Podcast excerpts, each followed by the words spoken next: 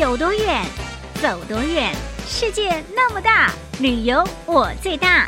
背起行囊，让我带你一起去翱翔。欢迎收听《旅游我最大》。Hello，听众朋友，大家新年快乐！欢迎收听二零二三前兔似锦新征程春节特别节目。我就是旅游小魔女林亚，咱们今天要跟着精灵的脚步，一起来认识福建的版画艺术，去看看这一位青年版画艺术家田雄的工作室哦。因为呢，在每一年的年节当中，木板的年画可是充满了喜庆，在大街小巷呢。另外呢，我们还要来到桂林，去看看彩色的拓印。技艺非常的独树一格哦，去看看怎么样利用彩色的拓印，给予原本是单一的文字或是石头新的生命、新的活力哦。Let's go！兔年到，春来报，哇，欢乐兔、吉祥兔、平安兔，你们都来啦！祝大家前兔似锦，扬眉吐气，兔飞猛进，大展宏图哟！二零二三两岸广播前兔似锦。新征程，各位听众朋友，大家新年好！我是静林，玉兔送福，祝您容貌美、事业美、心情美、生活美。当然，提到美，就不得不说说福建的版画艺术。木板年画作为福建非物质文化遗产，有着一千多年的历史。它所具有的文化价值和艺术价值，使它成为反映中国民间社会生活的百科全书。带着这样的期待，今天我们来到了青年版画艺术家田雄的工作室。我是田雄，河北石家庄人。我从事版画有将近十年的时间，在福州致力于版画的推广也有六年的时间。那为什么我要坚持做版画呢？因为版画在我们中国的历史非常悠久。有文物资料可以考证，它在唐代咸通年间（八六八年）就已经出现了我们非常早期的木刻作品，一直到唐、宋、元、明、清，历经千年，它的这个生命力还是非常旺盛的。一雕一刻一印，尽显版画神态。作为福建非物质文化遗产，木板年画不仅代表着一种文化记忆，也代表着一种乡愁。木板年画作为福文化的象征，寓意吉祥。每年新春到来之际，走在福州的大街上，会看到很多人在家门口贴门神，或者在春联中融入门神的形象，祈求赐福。门神的形象也常见于木板年画之中。门神其实它最开始产生的时候，已经是很久很久之前了，就是唐代或者唐以前，它就已经一个守家卫宅的一个形象。啊，那到了后期发展，慢慢的它就拟人化了。它通过一个比较具体的一个人物，比方关公，比方尉迟恭啊。那你在我们福建地区过年，我们除了张贴对联、张贴福字，它也会有这种门神的形象存在。它这个其实表现的也是啊守护的意思，希望把吉祥的东西纳入到他的家门来。每年岁首，走在福建的大街小巷，可以看到木板年画中的喜庆元素。传统非遗技艺中的福文化种类繁盛、多姿多彩，寄托着人们祈求祥瑞、辟邪纳福的美好愿望。福文化在福建非遗中传承，延续着我们国家和民族的精神血脉，既需要薪火相传、代代守护，也需要与时俱进、推陈出新。谈到版画情怀与非遗传承，田雄是这样说的：福建省。有一个省非遗项目是松溪版画，就跟我做的这是一样的。为什么我们要去呃发掘它的这个背后的文化？为什么要去保护它？因为这个也是我们现代人要去重视我们文化的一个很重要的一个点。不管是我们的文化自信、我们的文化输出啊，包括我们民族的文化基因要存在，不能够因为时间的冲刷啊，因为可能是商业的这种浮躁，把这种。沉淀上千年、上百年的东西淘汰掉，所以说我们要把这个东西给它保留住啊，然后世世代代能够传承下去，让后代人能够记住我们以前是在做什么。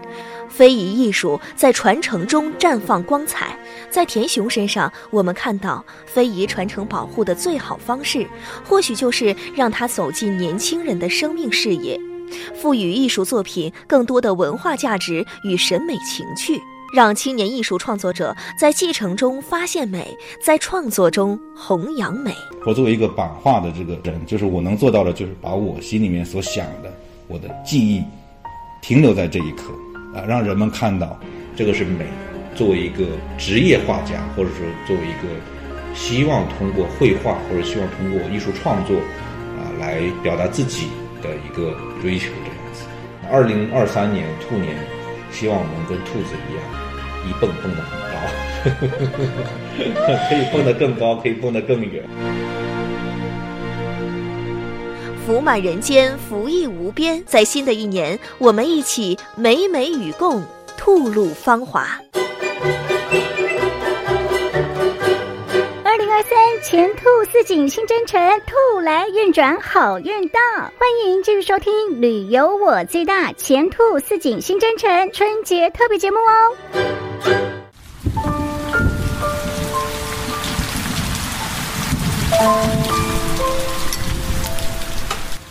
桂林彩色拓印技艺是在古老的传统拓印技术上得以发展的特殊技艺。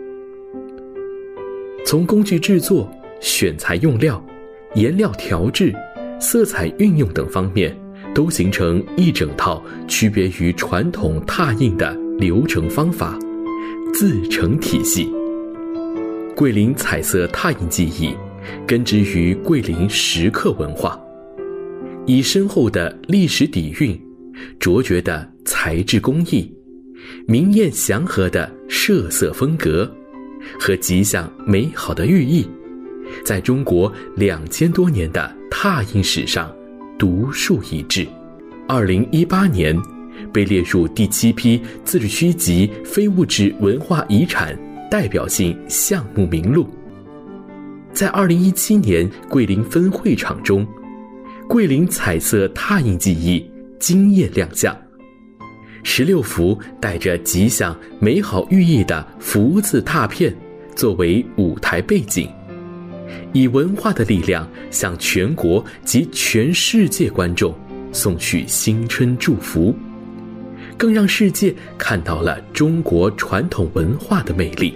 这些拓片的正式名称。叫做桂林彩色拓印，又称为王府密拓。拓片是以纸、绢等材料蒙在器物表面，用颜料来复制器物的文字、花纹与图案。拓片既能够清晰、完整、准确、真实地反映器物原件的纹样和神韵。是记录中华历史文化的重要载体之一，也是研究古代书法、文学、历史的重要资料。优秀的拓片，字字千金；孤本拓片更是无价之宝。许多已经遗失、毁坏的碑刻、青铜器等器物，只因有拓片流传于世，方能。